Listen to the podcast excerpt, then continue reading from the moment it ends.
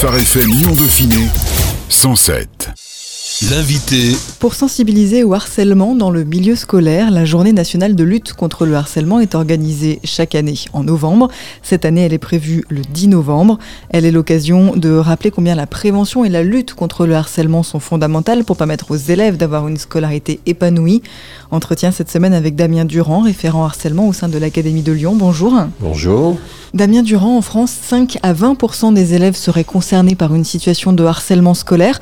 De quoi parle-t-on concrètement? C'est quoi aujourd'hui le harcèlement? Ça recouvre des situations qui sont très diverses. Pour qu'il y ait harcèlement, il faut qu'il y ait une relation qui tende à mettre en difficulté un élève, se moquer, le mettre en difficulté en classe, dans la cour de récréation, etc. Ça, c'est le, le, phénomène le plus classique, mais ça peut se faire entre un groupe et un élève. On parlait autrefois de la tête de Turc. Elle désignait l'élève victime et puis un groupe d'élèves ou un élève plus costaud, un peu agressif, mettant en difficulté ce jeune pris en grippe par ses camarades. Ça, ce sont des situations qu'on rencontre dans les écoles dès le plus jeune âge, au collège, parfois au lycée, moins en lycée. Les élèves sont plus mûrs et plus capables de parler, de se défendre, de signaler les difficultés. Donc on a une diversité de situations, puis il faut y ajouter évidemment le, ce qu'on appelle le cyberharcèlement, qui peut se passer euh, en dehors de l'école, dans l'école, en interaction constante. Donc c'est cette diversité de situations que connaissent un certain nombre de jeunes et qu'il nous faut à la fois prévenir et traiter. Près d'un enfant sur dix serait donc concerné par le harcèlement scolaire en France. Qu'en est-il de notre académie? Elle est, euh, je pense, dans la moyenne des académies en France. Euh, les phénomènes se retrouvent partout, dans les grandes villes, mais aussi en milieu rural. Ça existe de la même façon. Ça prend des formes diverses. Les académies et au niveau national, le ministère euh, a souhaité lancer un programme de prévention qui s'appelle Comme votre radio, phare. Alors ça n'a pas le même sens phare, c'est le programme de lutte contre le harcèlement entre élèves. Le petit E à la fin est important.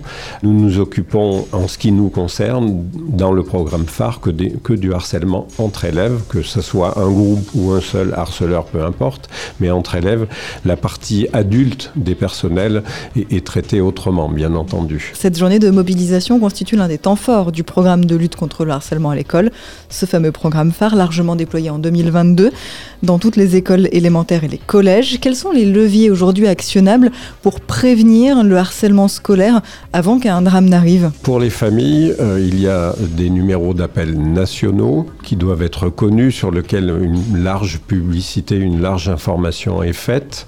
Donc le 30-20, numéro d'appel national, pour les situations de harcèlement, quelles qu'elles soient. Et c'est ensuite traité en académie, c'est-à-dire que le numéro d'appel national, les appels sont traités et renvoyés vers les académies. C'est le dispositif académique et départemental qui se met en place pour traiter la, situation.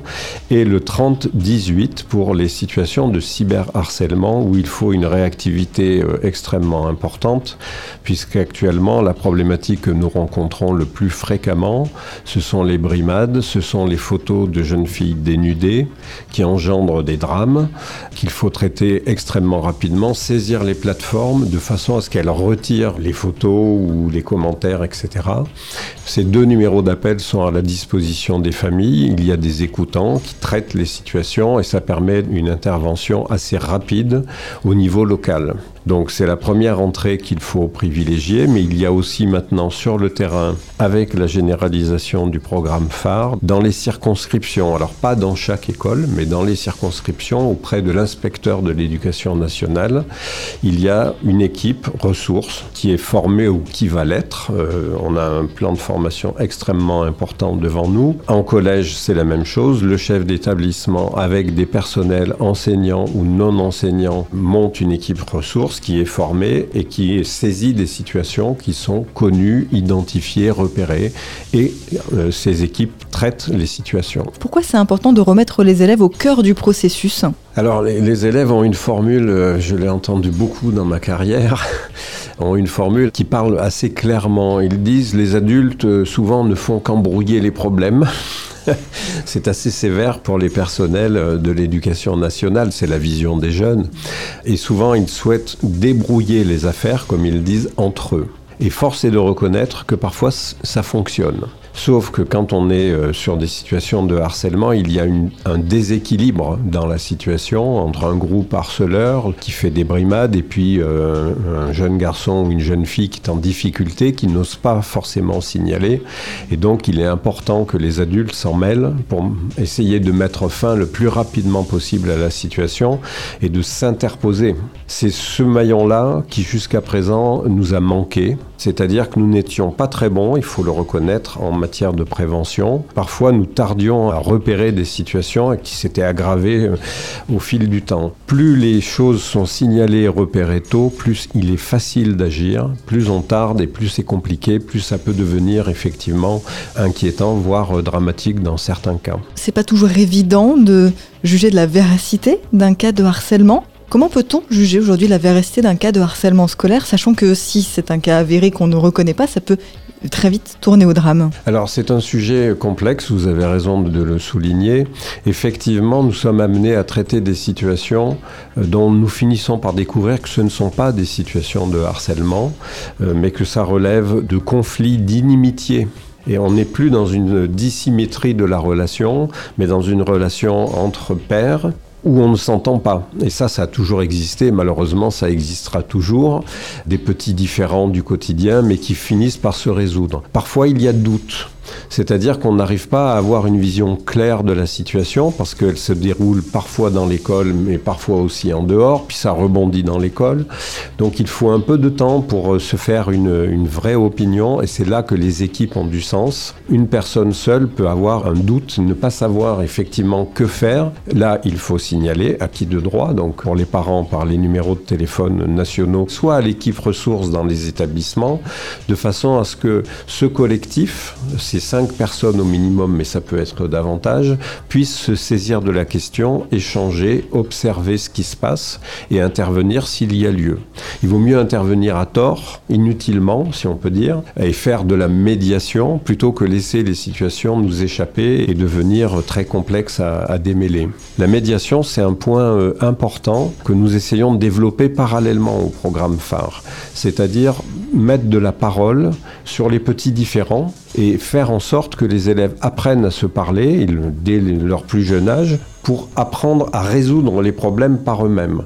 Alors dans le harcèlement, évidemment, comme il y a une dissymétrie du rapport et qu'il y a un intimidateur et un intimidé, il est parfois difficile pour ces deux-là de mettre de la parole, donc il faut un tiers. Ça peut être des élèves ambassadeurs du harcèlement, des sentinelles, des élèves sentinelles qui sont là justement pour euh, être connus et intervenir à la demande d'un élève qui se sentirait en difficulté, et puis les équipes ressources d'adultes, d'enseignants, d'autres personnels, des CPE, de la vie scolaire, des AED, qui vont eux prendre en main et gérer l'affaire. Comment ces élèves, qu'ils soient sentinelles ou ambassadeurs, le deviennent-ils? Comment finalement intègrent-ils ce programme? C'est sur la base du volontariat, évidemment, on ne peut pas contraindre un élève à le faire.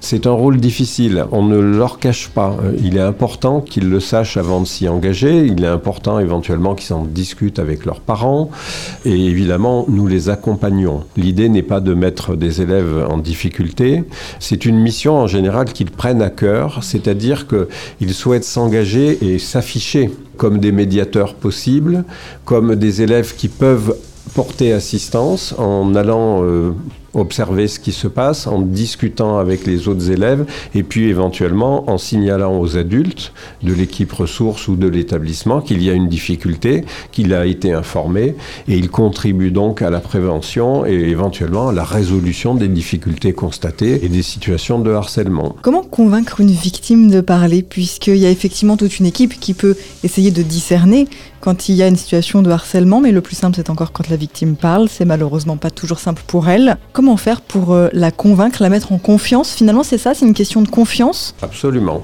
C'est une question de confiance. C'est d'ailleurs ce que repèrent euh, les intimidateurs. Ils repèrent un élève ou une élève qui a du mal à s'exprimer, qui n'a pas confiance en lui ou en elle, et dans cette difficulté euh, de relation sociale qui la désigne quasiment comme une victime idéale. On peut le repérer Chaque enfant a son caractère, certains ont des caractères très affirmés, d'autres moins, et c'est normal, c'est un apprentissage aussi, et on apprend à vivre dans un groupe social plus ou moins important, dans une classe, dans une école, dans un collège d'une taille plus ou moins importante, et l'affirmation de soi, c'est quelque chose qui n'est pas travaillé dans les programmes scolaires en tant que tel.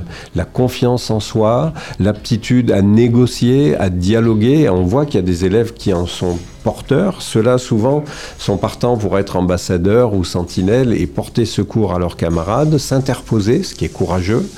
Et puis d'autres n'en sont pas capables du tout. Et il faut absolument, c'est un effort que l'éducation nationale est en train d'essayer de, faire sur elle-même, c'est-à-dire d'introduire cette dimension qui était absente de l'école jusqu'à présent, de ce qu'on appelle des compétences psychosociales, c'est-à-dire l'affirmation de ces compétences, se connaître soi-même, euh, savoir dialoguer avec autrui et ne pas être effrayé dans des situations où on, est en difficulté. Et c'est toute la problématique de l'élève harcelé, de la victime, et ça se joue sur la confiance.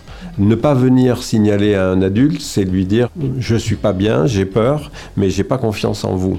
Or, il faut qu'on développe ce climat de confiance et c'est tout le travail autour du programme phare qui porte sur le climat scolaire, son amélioration, le fait qu'il y ait des élèves médiateurs, des élèves ambassadeurs ou sentinelles. Tout cela crée une dynamique qui est favorable au bien-être des élèves dans les établissements et quand cette dimension est présente, les situations de harcèlement sont plus rares. Parce que les élèves qui ont, du mal euh, effectivement à se situer dans le groupe sont mieux protégés, parce qu'ils sont intégrés dans des dimensions de bien-être, de confort, euh, au foyer socio-éducatif, dans la classe, etc. Ils sont mieux intégrés, moins isolés et donc moins en prise à un potentiel harcèlement. Le but, c'est aussi de réapprendre aux élèves à, à être euh, j'allais dire presque une communauté, un groupe Le terme communauté euh, a longtemps fait débat dans l'éducation nationale. Il avait une connotation qui déplaisait à certains. Je crois que nous sommes bien dans une communauté de destin. Cette dimension-là, elle est importante. Il faut réintroduire cette dimension de la fraternité elle fait partie de la fraternité de la devise de la République. Il faut considérer que les élèves qui ne sont pas capables de mettre en œuvre la fraternité, de considérer les élèves de leur classe comme euh, au fond des frères et des sœurs ou des cousins d'une grande famille humaine, d'une communauté, d'une école ou d'un collège, ceux-là sont potentiellement capables de créer des situations de harcèlement parce qu'ils ne reconnaissent pas dans autrui, dans un autre élève, quelqu'un qui pourrait être proche et ils voient au contraire un élève qui est trop grand, trop petit, pas gentil, enfin bref, tous les sujets possibles et imaginables pour dire celui-là est différent de moi et je vais aller le tracasser. Le gros point de cette prévention contre le harcèlement, c'est la formation. Les professeurs sont formés aujourd'hui pour enseigner, mais pas forcément pour entendre et écouter des choses de l'ordre du social et du psychologique. Pourtant, ils sont souvent les premiers à pouvoir aussi intervenir dans une situation de harcèlement scolaire. Comment peuvent-ils agir et comment les aider aussi à mieux arriver à gérer ces situations en plus de leur classe et de leur programme Nous avons beaucoup d'enseignants qui sont dans le programme phare, qui sont dans les équipes ressources. Tous n'y sont pas. Ils sont au fond de purs produits de, l'école. Ils en présentent les qualités et les défauts. C'est-à-dire que dans la formation, la question des, compétences psychosociales, de la gestion de groupe occupe une place insuffisante, je pense qu'on peut le dire comme ça. Euh, le métier d'enseignant s'est beaucoup complexifié il faut le reconnaître. Ça fait partie des difficultés euh, qu'ils peuvent rencontrer. Et la gestion d'un groupe, la connaissance fine des individualités n'est pas forcément aisée. Notamment quand on démarre dans le métier, la préoccupation, c'est faire classe, préparer ses cours, remplir les obligations du métier d'enseignant. Elles sont multiples. Et au fond, ces situations-là sont considérées comme relevant plutôt de la vie scolaire, plutôt de l'équipe de direction. Ça peut s'entendre. Mais là, le programme phare, lui, vise l'ensemble des personnels dans une forme d'acculturation à ces problématiques, c'est-à-dire prendre en compte les élèves qui sont en difficulté et pas seulement en difficulté scolaire, mais en difficulté psychologique. Et ça renvoie à la question de la santé mentale des adolescents, dont chacun sait qu'actuellement, depuis la crise sanitaire, euh, cette santé mentale est euh, relativement impactée et qu'on a des jeunes qui sont en, difficulté, ils ne voient pas d'avenir, ils voient des parents un peu perdus et une société qui ne va pas très bien. Et donc tout cela n'est pas favorable au sujet sur lesquels nous travaillons. Mais les enseignants, pour revenir à eux, beaucoup effectivement sont impliqués dans le traitement et la prévention du harcèlement. Euh, il faudra qu'ils y viennent tous. Si on veut éradiquer le phénomène, et c'est bien l'objectif, il faudra bien que les enseignants prennent toutes ces dimensions-là en compte. C'est un travail euh, d'acculturation qui se fait. Alors, il se fait à bas bruit, ça n'est pas visible forcément pour les parents d'élèves, mais je peux affirmer, euh, je suis ancien dans l'éducation nationale, ça fait 43 ans que j'y travaille, il y a une évolution qui est réelle, mais elle est lente, mais régulière. Donc c'est plutôt un sujet d'espoir et je pense que beaucoup d'enseignants sont sensibles à ces dimensions sans nécessairement avoir les outils. Donc dans le programme phare, il y a une dimension très importante de formation des personnels sur le sujet du harcèlement, mais le sujet du harcèlement croise avec la question du climat scolaire et le climat scolaire croise avec le climat en classe. Donc c'est aussi l'intérêt des enseignants de s'intéresser à ces sujets parce que ça impacte forcément les conditions même d'enseignement et d'acquisition des connaissances, ce qui est le but premier de l'école. Depuis 2016, l'Académie de Lyon met en place la méthode de préoccupation partagée qui consiste à dire que le harcèlement est une logique de groupe et qu'à la place de la sanction individuelle, il faut briser l'unité de groupe pour stopper le harcèlement. Comment faire pour que pour la victime, l'absence de sanction donc dans un sens de responsable, ne soit pas perçu comme une absence de délit Il faut déjà dire qu'il arrive que nous soyons contraints de sanctionner parce que la mise en œuvre de la méthode de préoccupation partagée arriverait trop tard dans une situation où euh, les faits reprochés à l'intimidateur, au harceleur, sont suffisamment graves pour qu'il faille y mettre un terme immédiat. Alors toutes les situations mériteraient qu'on y mette un terme immédiat, bien sûr, mais on a une échelle de gravité qui est extrêmement large. Euh, ça commence tout simplement par les petites insultes, des mots désagréables, des petites bousculades, des choses qui sont, je dirais, du quotidien un peu anodines pas grave, jusqu'aux faits les plus graves, euh, avec des jeunes qui se suicident, qui tentent de mettre fin à leur jour, etc. La question de la sanction n'est pas l'entrée première, et ça, je sais que les parents d'élèves ont du mal à le comprendre parce qu'eux envoient leur enfant à l'école pour qu'il aille se former, et il revient en se plaignant qu'il est harcelé. Évidemment, ça interpelle, c'est normal. Et quand ils apprennent qu'on est en train de traiter la situation mais qu'on n'a pas pris de décision de sanction, ne comprennent plus du tout. Ce qu'il faut entendre, c'est que euh, l'objectif, c'est de mettre fin à la situation de harcèlement. La sanction n'est pas la garantie de mettre fin à la situation de harcèlement. C'est parfois même la garantie que le sujet va rebondir, parfois hors de l'école, avec des règlements de compte un peu plus loin, sur lesquels nous n'avons plus de prise. Et puis, la méthode de la préoccupation partagée, en fait, elle vise à faire changer de point de vue au groupe et aux témoins, c'est-à-dire aux harceleurs, aux intimidateurs et à ceux qui, par leur inaction, permettent que le, le harcèlement continue. Donc l'idée, c'est de retourner ça, c'est-à-dire c'est-à-dire d'amener le harceleur à entrer en empathie, en sympathie avec sa victime, c'est-à-dire à changer de posture complètement. Et c'est là qu'est la préoccupation partagée, c'est-à-dire qu'on s'inquiète du sort d'un élève dont on a repéré qu'il ne va pas bien, que de temps en temps il pleure seul au fond de la cour. On a aussi euh, repéré que manifestement il a peut-être des soucis avec des camarades. Et on ne dit pas au harceleur qu'on l'a identifié on dit qu'on souhaiterait peut-être qu'il nous dise des, choses, puisqu'il le connaît, cet élève, comment pourrait-il apporter un peu de, réconfort, de bien-être, de prendre en charge les difficultés qu'il vit, et donc on cherche à retourner à la situation? Si nous entrons par la sanction, on ne peut plus le faire. En revanche, on peut le faire à l'issue de l'application de la méthode et d'un échec il est encore temps de sanctionner pour un fait qui relève du harcèlement. C'est compliqué euh, d'expliquer ça aux parents et je le sais pertinemment. Et les équipes sont dans cette difficulté-là. Mais quand la méthode est appliquée et qu'elle fonctionne, elle résout la situation. Il est rare que ça rebondisse. Ça peut arriver. Donc ça demande de la vigilance et du suivi de la part des équipes et elles le font.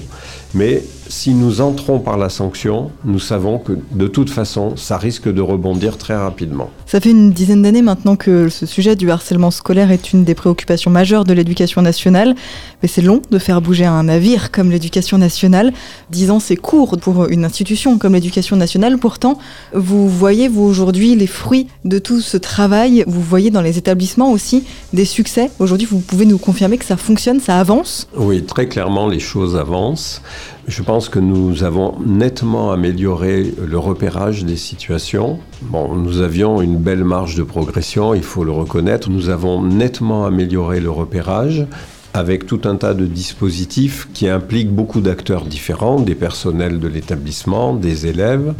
Nous travaillons aussi, euh, je ne l'ai pas dit, mais c'est une évidence sur les situations les plus graves, avec police, gendarmerie et justice. Quand il le faut, ce sont des partenaires naturels avec lesquels nous travaillons en prévention, sur l'observation et sur le traitement des situations, bien entendu. Ça, ça s'est très nettement amélioré et évidemment, ça contribue à, faire diminuer, voire régresser le phénomène.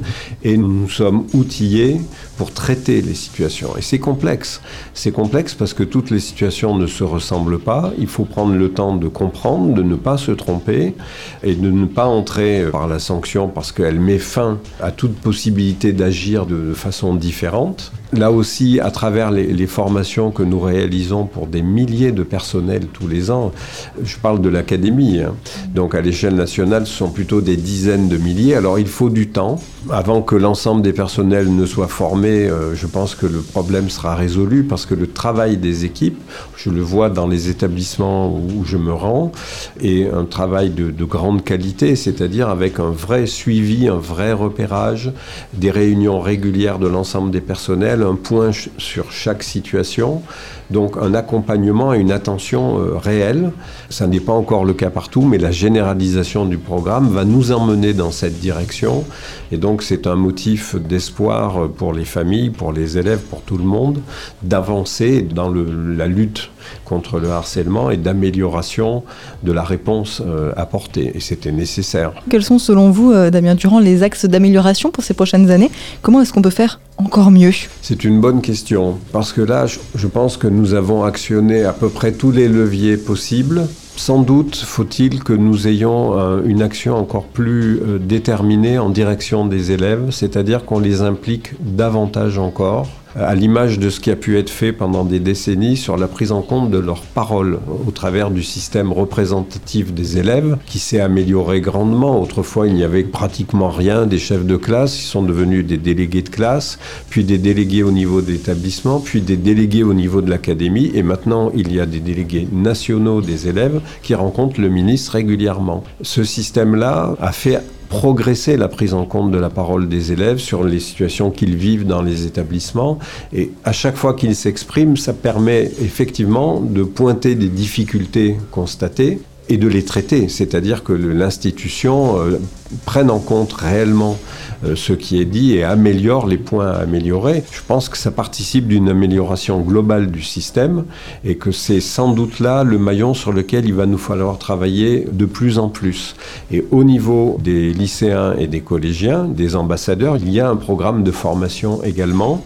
C'était pas la première entrée, la première entrée c'était les personnels et c'est bien normal, mais il y a également un travail autour de la formation des, des ambassadeurs, des sentinelles. Sans doute faudra-t-il à un moment que nous impliquions davantage aussi les parents. Alors c'est plus difficile parce que les élus des parents ont déjà un peu de difficulté à être dans la coéducation avec le ministère de l'Éducation nationale, dans les académies, dans les instances où ils représentent les parents. Nous allons essayer de les associer le plus possible également. C'est un, élément important. Merci beaucoup, Damien Durand. Je rappelle donc que vous êtes le référent harcèlement au sein de l'Académie de Lyon. La journée nationale de lutte contre le harcèlement cette année, c'est donc le 10 novembre. Et pour en savoir plus sur le harcèlement scolaire et sa prévention. Direction le site dédié non au harcèlement.éducation.gouv.fr. Merci. Merci. Phare FM Lyon Dauphiné 107 107